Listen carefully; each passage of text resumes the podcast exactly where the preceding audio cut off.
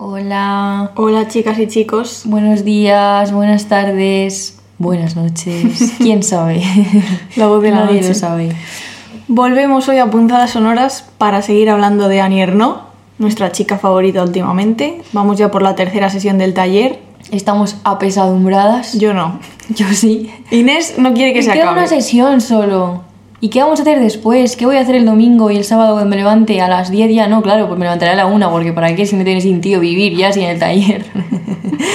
¿Qué voy a hacer? No voy a ir a Madrid por la mañanita andando a un taller. Es que mi vida, bueno, ¿Qué? hay que hacer otro. Hombre, haremos otro. Tenemos que hacer otro. Te, te estás haciendo la loca como que si no supieras cuál es el siguiente taller, pero sí se sabe. Hay otro, chicas. Pero no os podemos decir cuál todavía. No, es secreto.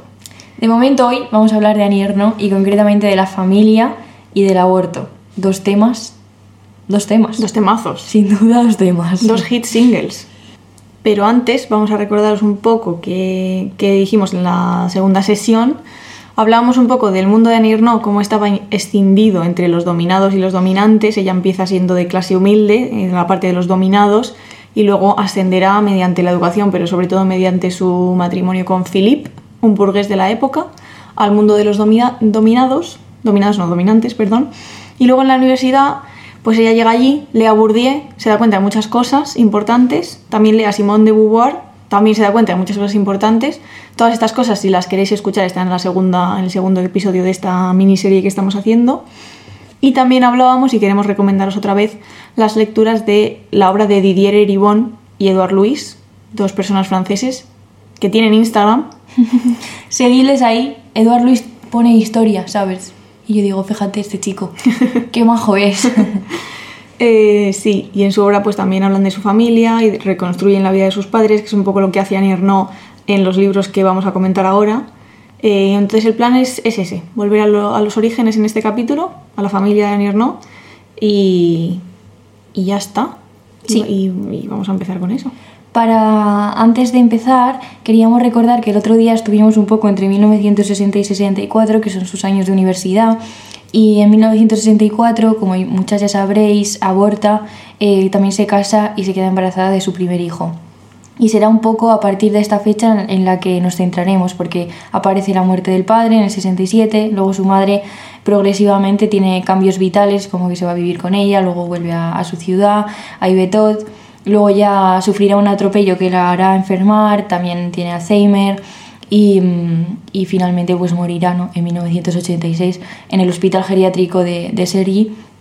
Y eh, los años de publicación, es así para que os hagáis un poco la idea, son 1983 El lugar, luego tenemos en el 87 Una mujer, en el 97 No he salido de mi noche y más tarde en el 2000 El acontecimiento. Así que vamos a hablar de estos libros. Adelante.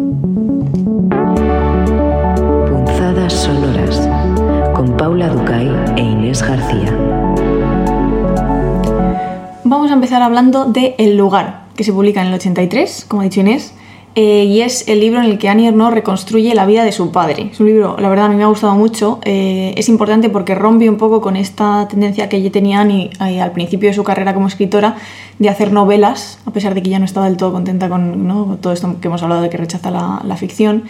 Y El lugar es el primer libro donde experimenta un poco con este formato que se acerca más a lo sociológico, aunque mantiene obviamente el, el formato literario. Y El lugar se publica 16 años después de la muerte de su padre. O sea, la Annie tarda un poco en escribir este libro. Claro, hay que tener en cuenta como que es el libro en el que encuentra su voz, la que va a ser su voz para siempre. Entonces le lleva mucho tiempo Claro. eh, encontrar ese lenguaje que estaba buscando. Mm, Sí. Y podemos leer este libro como un intento de reconciliación con su padre. Eh, lo que hace Nirno en este libro es lo que hará en muchos libros eh, posteriores, que es contar lo que va a contar en las primeras páginas, o sea, te hace como un spoiler enorme y luego dice, vale, ya me relajo, voy a reconstruir el universo donde sucede este acontecimiento, no el caso de- del lugar es la muerte del padre, pero en el caso de la vergüenza es pues esto que hemos hablado, el- la tarde en la que su padre intenta matar a su madre, o en el caso del acontecimiento pues era el aborto. Eh, el título del lugar es, es curioso, está bien elegido porque lo que hace eh, Annie en este libro es situar a su padre en un lugar y tiempo concretos. eh, y, esto nos lleva un poco también a la expresión que utilizamos en España como tienes que saber cuál es tu sitio, ¿no? cuál es tu lugar. como es algo que, utilizamos como para etiquetar a las personas y encasillar a las personas dentro de ciertos parámetros. Em, y cuando muere su padre, Annie dice, bueno, voy a escribir, voy a empezar a escribir, se va y se, se va a su escritorio, se pone a escribir. Coge un lápiz. Coge un lápiz. y, y dice, empecé una novela en la que él era el protagonista. Sensación de asco a la mitad de la narración. O sea, Annie rápidamente recoge cable. Bueno, no sé si rápidamente, porque llevaba la mitad de la novela, pero nunca la leeremos. recoge cable y dice, no, claramente la, la, ficción no es la manera en la que tengo que, que hacer este homenaje a mi padre. Y entonces esto es, esta es la ruptura de la ficción que vemos en su obra, ¿no? Y dice, la elección de hacer una novela de una vida sometida a la realidad me pareció una traición. Mm, Una traición que tiene mucho que ver con lo que hablábamos en la primera punzada sonora de Annie, eh, acerca de que le parece inadmisible moralmente inventar, eh, transformar a los personajes a través de la imaginación, ¿no? Hacer como cambios. Sí. Eso no se puede hacer, Paula. Bueno, yo creo que sí, pero Annie, Annie, Annie, Annie no quiere. Annie no quiere No en quiere. su obra. Y otra cosa muy interesante del lugar es, volviendo también un poco aquí, como veis, pues son temas que ya hemos hablado y van, vuelven a salir, obviamente, el tema de la educación en la época, ¿no? Hablábamos en la segunda sesión a través de Bourdieu y de su libro con Paserón de, titulado Los herederos, de cómo el sistema educativo, y concretamente nos centramos en la educación superior, eh, elimina a la gente más humilde, ¿no? A gente de determinada clase social. Y justamente es lo que se cuenta en el libro, que el sistema educativo estaba eh, organizado para mantener a la gente pobre en su sitio. ¿no? Eh, Francisca Romeral lo dice en su tesis, em, dice, el sistema escolar tenía la función ideológica de reproducir un modelo de ciudadano satisfecho con su condición de origen, con su lugar. Y se cuenta en la página 25 del libro lo que pone en los libros de texto de su padre. Y son cosas como aprender a ser siempre felices con nuestra suerte, lo más hermoso de este mundo es la caridad del pobre, ¿no? O que una familia unida con el cariño posee la mejor de las riquezas. Que esto se hace ahora es con los niños de África, ¿no? Las putas influencers. Sí. eh, yendo allí a echarse fotitos diciendo, es que claro, son felices. Con tan poco. Es que nosotros no sabemos lo que es la felicidad, es que ellos son felices, ¿no? En fin. Claro. Y tú dices, cállate, tonta. Bueno. Y también importantísimo el valor supremo del trabajo, que esto también lo hablábamos un poco a través de los años eh, del libro que tratamos en la sesión pasada. Y hay una cita del libro, del lugar, que dice, el hombre trabajador no pierde un minuto y al final de la jornada se da cuenta de que cada hora le ha aportado algo. Esto me recuerda tanto a mi abuelo, mi abuelo un señor abulense, que el insulto peor que concibe en su cabeza es mendigo, que se lo dice así, ¿eh? Mendigo. Mendigo. Son unos mendigos, esto lo dice. Bueno. Sí, Y también sí, se habla de las formas bruscas y las discusiones que, que había en el nicho de la familia, ¿no? Eh, dice Annie, las discusiones estallaban en la mesa por cualquier tontería. Yo siempre creía tener la razón porque él no sabía discutir. Le hacía reparar en cosas sobre su manera de comer o de hablar. Me hubiera dado vergüenza reprocharle que no pudiera enviarme de vacaciones, pero estaba segura de que sí era lícito querer que cambiara sus maneras. Quizá él hubiera preferido otra hija. Chan, chan. Y con respecto a esta parte final, ¿no? De quizás él hubiera preferido otra hija, vamos a hablar rápidamente de otro libro de Annie Ernaux, menos conocido porque no está editado ni en Tusquets ni en Cabaret Voltaire, sino en KRK. Y lo encontré de milagro un día. Sí. es feísima la edición, pero la queremos mucho y la valoramos porque está traducida por Francisca Claro. Romeral y prologado también Pero la cubierta parece un póster de una peli de terror. de Netflix. Es una cuna vacía. sí, de Netflix. Y es importante en este, en este contexto porque aunque parezca que en casa siempre fueron tres, ¿no? Annie, su madre y su padre, en realidad siempre fueron cuatro, porque los padres de Annie tuvieron una hija anterior a ella que murió cuando tenía seis años debido pues, a una enfermedad, no me acuerdo ahora concretamente cuál, pero esta que en esa época mataba muchísimos niños porque todavía no había salido la vacuna obligatoria para tratarlas. Salió como dos meses después de que ella muriera. Entonces Annie, sus padres nunca le cuentan esto, sino que cuando tiene 10 años escucha una conversación que su madre está teniendo con una clienta en la tienda en la que le cuenta pues que tuvieron una hija, que murió, que fue horrible y escucha la siguiente frase, era mejor que esta. Lo cual Annie oye y va a ser la única referencia a este relato que tiene pues casi toda su vida, porque nunca van a hablarlo con sus padres, em, iban al cementerio pero no le decían por qué, su padre es enterrado al lado de la tumba de su hermana pero nadie le dice nada, entonces es siempre como el gran secreto. Hmm. De hecho, tiene una sensación muy ambigua, ¿no? Hay una cita en la que dice, no eres mi hermana, nunca lo fuiste, no hemos jugado, comido, dormido juntas, nunca te he tocado, abrazado, no conozco el color de tus ojos, nunca te he visto, ¿no? Eh, salto un poco. Ya llevabas muerta dos años y medio cuando yo nací. Eres la hija del cielo, la niña invisible de la que no se hablaba nunca, la ausente de todas las conversaciones, el secreto y habla mucho de que en esta época, por desgracia, morían muchísimos niños y en las familias se convertían, pues esto, ¿no? En niños del cielo, en pequeños santos que hacían eh, que muchas veces se hicieran comparaciones con los hermanos vivos, que eran un tanto eh, truculentas. Em, y es esta un poco la sensación que Annie tiene, que la, la, hermana fue la chica buena, la pequeña santa, y sin embargo no se salvó. Y sin embargo ella, que considera, se considera a sí misma el demonio, estaba viva más que viva, milagrosamente viva. Esto es porque enfermó mucho una vez, casi muere y al final no murió, gracias a Dios. No, a Dios no, gracias a, gracias a los médicos a que los fueron, de ¿no? la literatura. Bueno, sí, supongo. En consecuencia, no, ella tenía que morir, la hermana, para que Annie naciera. También en esto tiene mucho que ver, aquí no lo dice, pero hay como un subtexto, Subtexto. sub- subtexto de que mm, los padres tenían, la madre concretamente, lo vamos a ver un poquito más adelante en este mismo episodio, tenía muchas, como mucha pretensión de ascensión social, de que sus hijos tuvieran una vida mejor, que pudieran estudiar, de, in- incluso ir a la universidad, ¿no? que al final Annie iba. Entonces ella siempre supo que sus padres no, había, no hubieran podido tener más hijos. Entonces eh, tenía que, si su hermana no hubiera muerto, pues no hubiera nacido ella y esto es una cosa que es así. Y dice, orgullo y culpabilidad de haber sido, con un propósito indescifrable, elegida para vivir. O sea que estuvo muchísimos años preguntándose por qué, ¿no? ¿Por qué había sobrevivido ella y no su hermana? Cuando llega la respuesta a esta pregunta, cuando tiene 20 años, dice, después del descenso al infierno de la bulimia y de la desaparición de la sangre menstrual, llegó la respuesta. Y la respuesta es para escribir. Se pone mística la Annie, ¿eh? Se pone mística. Sí. Y hay una frase que dice, no escribo porque estás muerta, has muerto para que yo escriba. Ahí está la gran diferencia. ¿no? Es que Annie cuando se pone así un poco, un poco como espiritual extraño, Sí, nos preguntaban, ¿verdad?, en el taller si era religiosa, porque hay partes de los libros, en el libro del acontecimiento hay mucho misticismo, claro, Mm. con lo del momento de, de sangre y belleza y todas estas frases que pone como... Y decíamos que, claramente, o sea, claramente, religiosa en plan cristiana de ir a misa, no. Eh, pero, sí es una persona bastante espiritual en Sí. cierto sentido, sobre todo en lo relacionado con la escritura, como que siente que su destino es escribir. Sí. Si lo dicen los libros, que es algo que suena chocante, pero ella lo vive un poco así.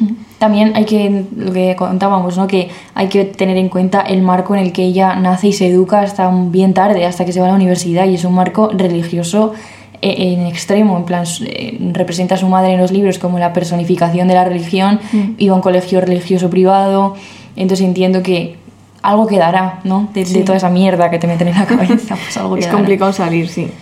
Y ahora queríamos hablar del libro Una mujer, que se publica en el 87, que está editado en Cabre Voltaire.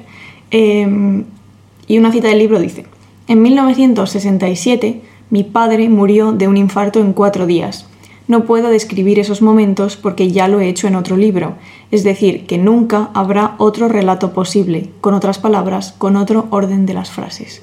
Entonces, Annie no va a hablar de su padre en este libro, obviamente el padre sale, ¿no? Porque habla de, su matrimonio en general, pero se centra más en la madre eh, y lo publica solo dos años después de que ésta muera, comparado con los 15 años, 16 que, le, que tarda en publicar el lugar después del fallecimiento de su padre, pues bueno, nos da una pista de que Annie está en otro momento vital, eh, ya no está casada, eh, está a cargo de sus hijos, pero ellos ya son mayores, tiene como más tiempo para escribir y, y está como más cerca de convertirse en esa escritora, simplemente escritora, para dedicarse a eso, Sí, en también y alma. el lugar había sido como el bombazo ed- editorial, digamos, ¿no? Para ella. Mm. O sea, el lugar es un libro, yo diría que con los años son los más, bueno, no lo sé, pero como que siempre aparecen en todos los sitios y son Sí, muy En importantes. Francia son como los dos pilares. Entonces ya está en otro punto, claro. Claro, en otro lugar.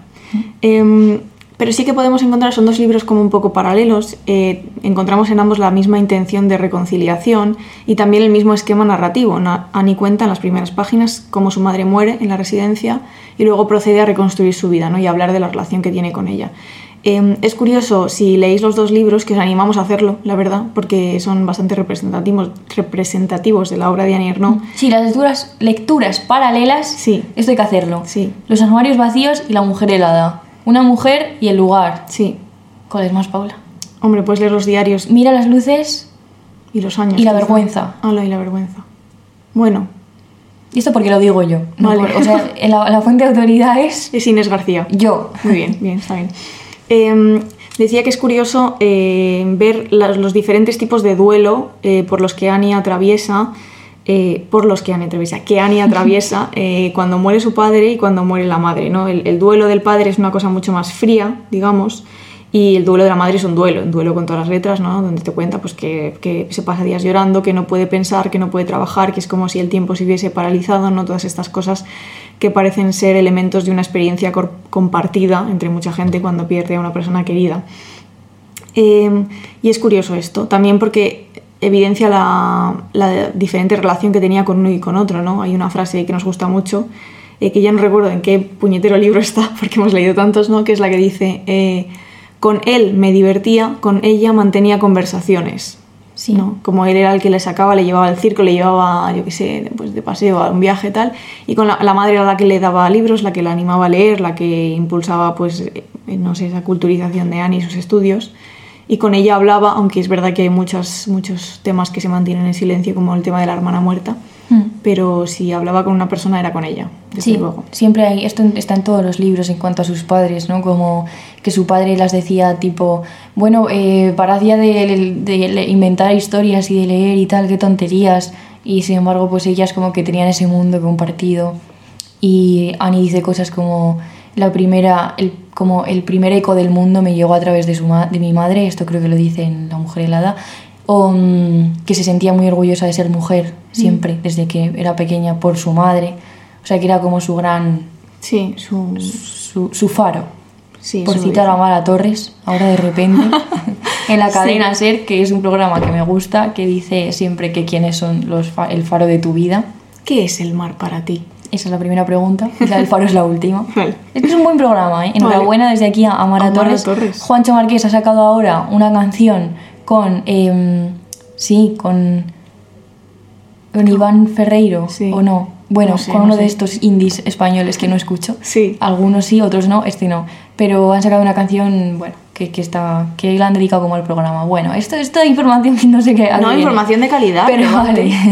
Prosigamos. Nos preguntábamos también a raíz de todo esto de que Annie reconstruye las vidas de sus padres en libros una vez han muerto, si sería posible escribir el lugar o una mujer con los padres todavía vivos, ¿no? Si la muerte en la obra de Annie Ernaux es una condición de posibilidad de la escritura. No tenemos respuesta. Intuimos que estos libros no podrían haber sido escritos cuando los padres todavía vivían. De hecho, nos, nos preguntamos siempre como si la madre leyó los libros, Los armarios vacíos, La mujer helada, El lugar, porque tuvo tiempo vital como para hacerlo. Sí. y claro, no sé cómo tiene que ser como madre leer Los armarios vacíos, ¿no? Eh, Que es una novela... La mujer helada sí, también. De violencia. eh, me parece muy interesante. Hay una tesis, que es la tesis que hizo el amante de Annie Ernaux, el Philippe Philippe Villa- Villain, Villain, o como se sí. llame, que es sexo y, amo- sexo y muerte en la obra de Annie Mm. Ernaux. Esto, claro, si alguien me lo traduce, porque no sé francés y esto es un tema que me preocupa muchísimo últimamente, tío. Yo creo que hay que empezar a estudiarlo. Ya, yo el inglés voy a pasar ya. Total, ¿eso para qué? ¿Para qué quieres el inglés? Yo ya francés directamente. Que alguien me enseñe. Quiero un novio francés. Venga, ya está, Que, que me enseñe francés. Matizamos la petición de pareja que hicimos en el último podcast para añadir que Inés necesita un novio que hable francés. Sí, Xavier Dolan. Que puede ser de Camerún, pero que hable francés. O de, o de Canadá, pero que hable francés. Bueno, y más allá de esta pregunta sobre la muerte, que seguramente Philippe Villain pues, pues habrá dicho algo en la tesis, Sí. tendrá alguna respuesta, pero no la podemos leer porque no, la tenemos. Estará, igual está de libre acceso. En Dialnet. Bueno, se buscará esto. Em, queríamos un poco también ver, porque es importante siempre las comparaciones de la madre ¿no? con, con otras mujeres. Eh, en La Mujer Helada se empieza haciendo una descripción muy bonita sobre las mujeres de su familia, ¿no? y luego rápidamente se hace justamente esto, que es eh, lo que hace también en, en Una Mujer, que es hacer comparaciones con otras mujeres de otra clase social, en este caso con su suegra, que era la madre de Philippe, su marido, que básicamente, no voy a leer la cita entera, aunque está muy bien, em, pero tenía, mantenía un cuerpo delgado, ¿no? Su suegra, un rostro liso, unas manos cuidadas, sabía descifrar cualquier partitura de piano, recibir visitas, ¿no? Esta imagen eh, que no tiene nada que ver ni con su madre ni con las mujeres de su, de su entorno. Em, y también es curioso pensar que su propia madre, como hemos dicho antes, es la que le anima siempre a formarse, a leer, a, que pueda formar parte de otro mundo al que ella misma nunca ha tenido acceso. Y es importante como darse cuenta de que esto implica pagar un precio concreto, que es que se está alejando de ella, ¿no? Em, surge una grieta entre el mundo y las costumbres de la madre y los de Annie. Esto también pues siempre va a estar muy presente. Sí. También queríamos traeros un, cachito sobre No he salido de mi noche y hablar un poco de los temas, que se publica en el 97. Yo ya estaba viva, tenía un año yo, ¿eh? ¿Es verdad? Fíjate. Ya ves. Em, y este libro consiste en las entradas de diario que escribe Annie Ernaux tras sus visitas a su madre eh, cuando ya está en la residencia y cuando ya sufre Alzheimer. Em, y se publica dos meses después de, de La Vergüenza. Mm, que es el primer libro que que tratamos junto con Mira las luces, amor mío, en la primera sesión. Mm, sí, y es curioso, si os interesa el tema de la madre de Annie Ernaux, pues está bien leer tanto Una mujer como No he salido de mi noche, porque son libros, bueno, que también no paralelos, porque tratan temas eh, distintos, pero sí que se solapan en algunos puntos y es interesante no verlos, leerlos juntos.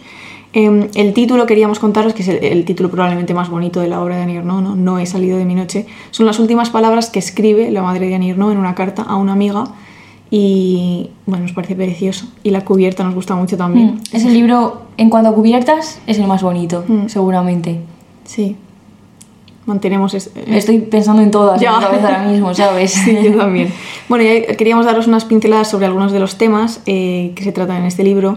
Hay un desdoblamiento del yo y una identificación muy grande de Annie con su madre. De hecho, ella misma dice: Me pregunto si podría hacer un libro como El lugar sobre mi madre no había distancia real entre nosotras, solo identificación, que es distinto ¿no? de, lo que veíamos con, el padre, que no había esa identificación. De hecho, hay distancia. Claro, hay distancia. Mi cita favorita dice algo así como he buscado en los rostros de la gente, en las estaciones de los andenes, a mi padre, ¿no? De eso de buscar el rostro de mi padre. Le busca fuera. Claro, busca, busca a su padre en otros, en otras personas, en cambio a su madre la busca en sí misma, ¿no?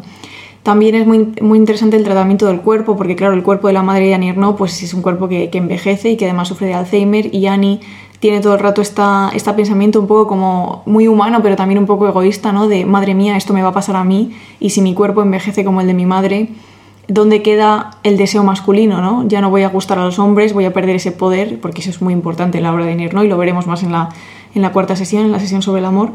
Y bueno, en general pues se, habla de eso, ¿no? de cómo se cambian los, los roles. Eh, Annie es ahora quien cuida a su madre y entonces hay una especie de derrumbamiento de la identidad, ¿no? ¿Quién es quién? ¿Quién es la cuidadora? ¿Y quién es ¿no? la persona, la víctima, digamos? No víctima, pero bueno, la persona más débil, ¿no? Que necesita cuidados. Em, y también es muy interesante el tema de la crueldad, que es uno de mis temas favoritos en este libro, que Annie no cuenta cómo ella a ratos es cruel con su madre, a pesar de que la está cuidando y a pesar de que va a visitarla sigue teniendo esa mm, relación muy compleja donde hay odio y donde hay asco eh, que arrastra desde hace mucho tiempo, a pesar de que su madre es la mujer más importante de su vida y eso ella lo, lo dice. Y ya está. Y también queríamos hablar del acontecimiento rápidamente. Em, también hay mucha gente que clasifica los armarios vacíos como un libro sobre el aborto, porque es verdad que lo utiliza como marco al principio y al final Em, y también hay pinceladas en el medio, también porque suponemos que es la primera novela y quería hablar un poco como de todo, ¿no? Em, pero bueno, no nos parece especialmente un libro sobre el tema del aborto eh, y hemos hablado ya mucho de él, entonces nos, nos, centramos más en el acontecimiento. Os recomendamos ver la película, si alguien todavía no la ha visto, pues que la vean ya, digo yo. Y por abordar un poco el contexto del aborto en Francia en esa época, queríamos traer el discurso de Simone Veil, Simone Veil con V, no con W, o sea, no es la filósofa francesa, es la ministra de Sanidad, que despenalizó la ley, o sea, el aborto a través de la ley que se llama Ley Veil en 1975. Hay que tener en cuenta que ya hacía tiempo que la ley pues, se, se, cumplía cada vez menos, estaba como muy claro que había que actualizarla, los propios médicos cada vez la infringían más, no tenían tanto miedo como antes, las mujeres con cierto poder económico viajaban al, al extranjero, a lugares como Reino Unido y Suiza. Entonces mm, había como un movimiento social ya muy grande hecho. También muchos recordaréis el, el manifiesto que firmaron 300 mujeres, pues Simone de Beauvoir, Agnes Varda y mucha más gente, eh, admitiendo que ellas habían abortado, que fue importantísimo también, ¿no? Y os hemos traído un trocito del discurso de Simone Veil, eh, de la ministra, eh, que dice... La historia nos muestra que los grandes debates que han dividido durante un tiempo a los franceses, con los años, terminan siendo una etapa necesaria para la formación de un nuevo consenso social que se inscribe en la tradición de tolerancia y moderación de nuestro país. Yo no soy de esas personas que le temen al futuro. Teniendo en cuenta incluso que ella era conservadora, o sea, hay mucho de, en el discurso de la maternidad, de las mujeres como madres, de lo, como el aborto como, como un poco un, un terror, ¿no? Algo que, un drama. Sí, algo que a veces hay que hacer, pero que pues es es, la, es la última salida. Sí. Eh, pero bueno, también pues hay conservadores con cierto sentido, pocos, ¿sabes? De cada 10, 0,5. pero Simone Veil pues era una de ellas. Y encima se enfrentó a todos los hombres de su partido, por supuesto. También hay que ver, hay que marcar a esta mujer en su tiempo, tam- supongo, Mm, pero... sí. En fin, interesante. Y luego, Perdón, sí.